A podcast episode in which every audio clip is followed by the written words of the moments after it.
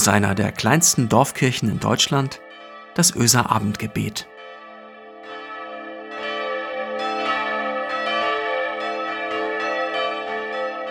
Guten Abend und herzlich willkommen zum Öser Abendgebet. Heute mit mir, Michael Freitag Parei. An manchen Tagen bin ich mir fremd. Ich mache dann Dinge, nehme Worte in den Mund, denke Gedanken, die mir zu anderen Zeiten nicht kommen würden. Meine Schattenseiten. In solchen Momenten oder an solchen Tagen kennt mich meine Familie, kennen mich Freunde oder Kolleginnen und Kollegen nicht wieder, nicht mehr wieder und nur schwer, weil ich mich so anders gebe, als sie es sonst von mir gewohnt sind. Sehenden Auges nehme ich an solchen Tagen wahr, wie ich mich von ihnen entferne und wie ich mich ebenso auch von mir entferne, von dem, der ich eigentlich bin und gerne sein würde. Das sind keine einfachen Zeiten und manchmal auch sehr schräg.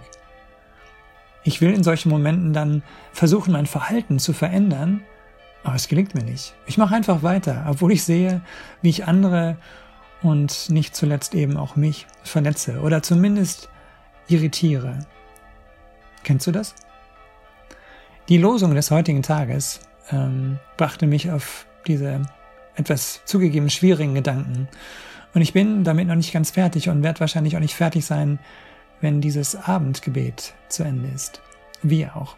Aber vielleicht hast du Lust, einen Moment gedanklich mitzugehen. Ich lese dir mal die Losung für heute vor. Dort heißt es, wie einen Einheimischen sollt ihr den Fremden ansehen, der bei euch lebt. Du sollst ihn lieben wie dich selbst. Denn im Land Ägypten seid auch ihr Fremde gewesen. Ich bin der Herr, euer Gott.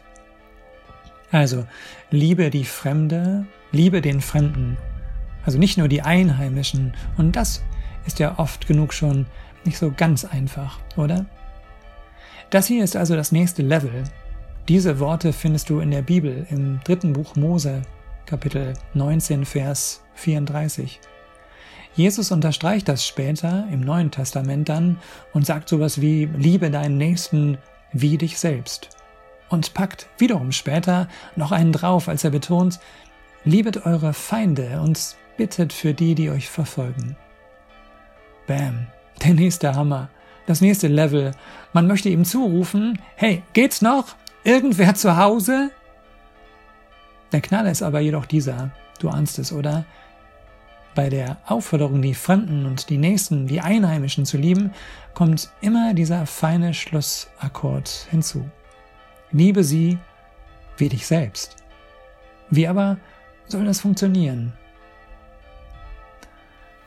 Ich habe mal bei mir geguckt und merke, dass ich in Situationen, die ich vorhin gerade beschrieben habe, dankbar bin für Menschen, die sich in solchen Zeiten nicht von mir und dem Fremden in mir abbringen lassen, sondern, na, wie soll ich das sagen, eine Expedition zum Inneren meiner selbst starten und mich suchen, um mich nach Hause zu lieben dem Fremden in mir einen Kuss zu geben, ihm die Hand zu reichen und ihm verständlich zu machen, ich kann dich und dein Verhalten gut verstehen.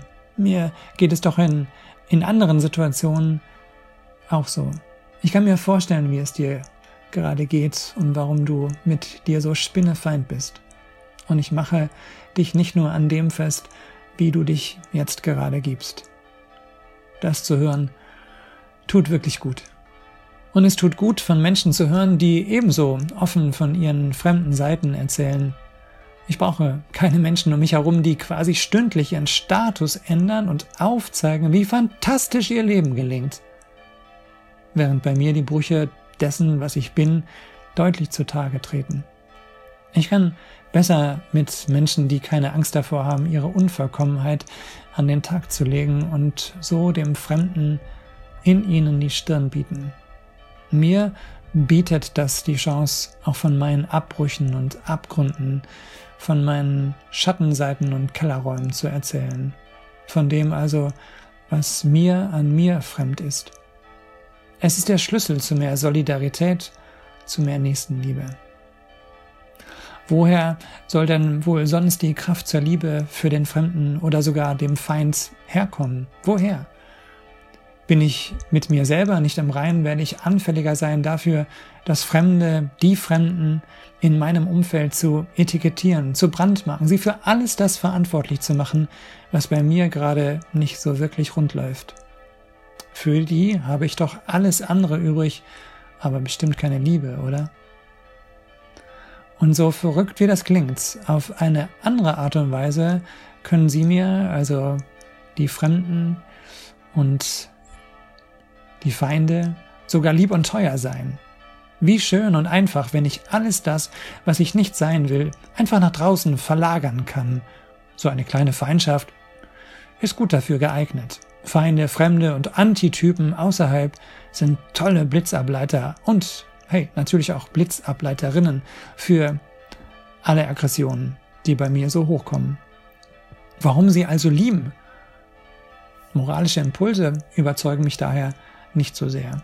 Eher doch die Erkenntnis, wie viel Fremdsein und Feindschaft doch mit Selbstablehnung zu tun haben.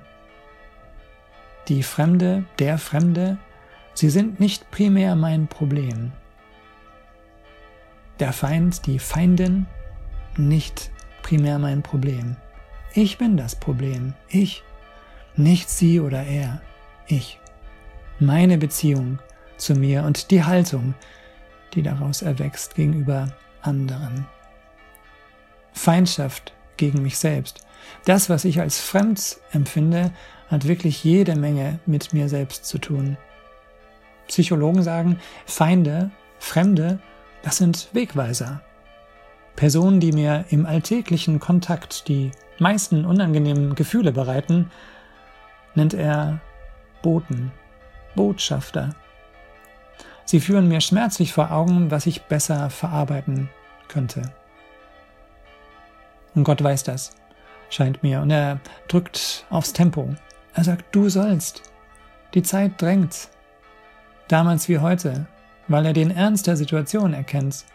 Ein Konjunktiv an dieser Stelle, weiß er, wäre fatal für alle Seiten. Ihr habt doch selber die Erfahrung von Unfreiheit, Schutz und Rechtlosigkeit machen müssen, sagt er seinen Leuten, den Israeliten. Er, Gott, ist ein Gott eines Volkes von versklavten Fremden, die er in die Freiheit führte, raus aus der ägyptischen Sklaverei. Darum liebt er nicht nur seine Schützlinge, seine Follower, sondern auch die Fremden und sogar seine Feinde. Denn er ahnt, was geschehen kann, wenn du und ich, wenn wir hier zu nachgiebig mit uns selbst sind und uns ablenken lassen und einfachen Antworten folgen. Als Hilfestellung schickt er Jesus ins Rennen und hat den Heiligen Geist in uns geparkt, damit diese beiden uns finden und dich und mich aussöhnen mit alledem, was uns an uns fremd ist. Es ist eine, es ist seine Art zu sagen, du bist nicht alleine Mensch. Nimm mich in dir auf, schenk mir dein Vertrauen. Der Weg Zurück zu dir ist weit, das weiß ich. Aber ich will dir zusagen, ich mache dich frei von dem, was dir fremd ist und befreie dich von aller Feindseligkeit. Der sogenannte Lehrtext zur Losung, der kommt jetzt noch. Von heute. Der gibt einen Hinweis auf das, was jetzt nötig ist. Zwei Worte, ganz kurz. Übt Gastfreundschaft, steht dort im Neuen Testament in einem Brief von Paulus an eine Gemeinde in Rom. Kapitel 12, Vers 13. Übt Gastfreundschaft. Begegnet dem Fremden. Begegne dir selbst, Mensch. Das muss nicht perfekt sein. Hier steht ja üben. Und ich will damit beginnen. Ich übe. Lass uns miteinander und füreinander beten. Gott lehre mich, das Fremde in mir und die Fremden um mich herum zu lieben, ihnen Gastfreundschaft anzubieten. Eine Herberge. Ebenso den Feinden.